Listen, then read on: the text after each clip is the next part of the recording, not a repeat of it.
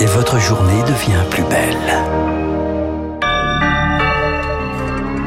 Augustin Lefebvre en chair et en os. Quoi qu'il se passe, il n'y aura pas d'abrogation de la réforme des retraites, promesse il y a quelques minutes de la présidente de l'Assemblée nationale, Yael Braun-Pivet.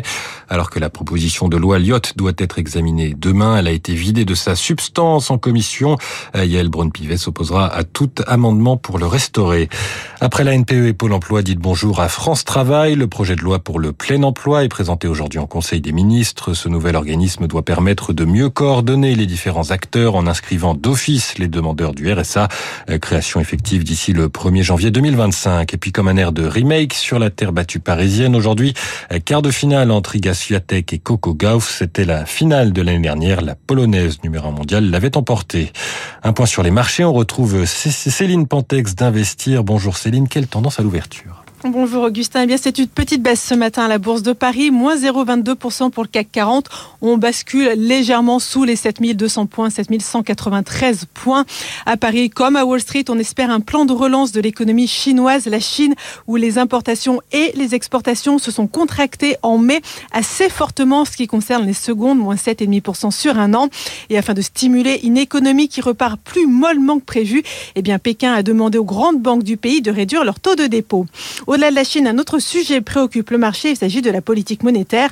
À la surprise générale, la Banque centrale d'Australie a relevé hier son taux directeur à 4,1% afin de lutter contre l'inflation, elle qui pourtant avait annoncé une pause. Cela fait dire qu'une surprise n'est pas exclue aujourd'hui du côté de la Banque du Canada.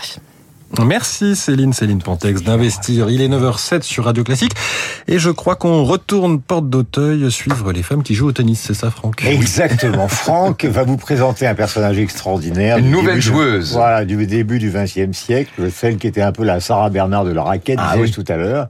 En plus, la superstar. La superstar connue dans le monde entier, Suzanne Langlaine. Grand l'anglaine, vous. parce qu'il y a les deux écoles. Vous dites l'anglaine. Écoutez, moi, je dis, j'essaye de ramer tous les matins.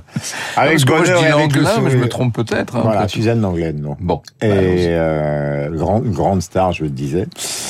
Et sur le plan justement de la sexualité, grande innovatrice, puisque c'est vrai qu'elle, c'est une femme qui avait des amours euh, lesbiennes, il faut bien le dire. Et... Euh, oui, euh, disons qu'elle n'avait pas de, elle n'avait pas de préférence. Voilà, et ça, et ça, et ça a été justement une grande nouveauté, acceptée d'ailleurs autour d'elle, euh, ce qui a inauguré beaucoup de choses qu'on connaît aujourd'hui. Eh bien,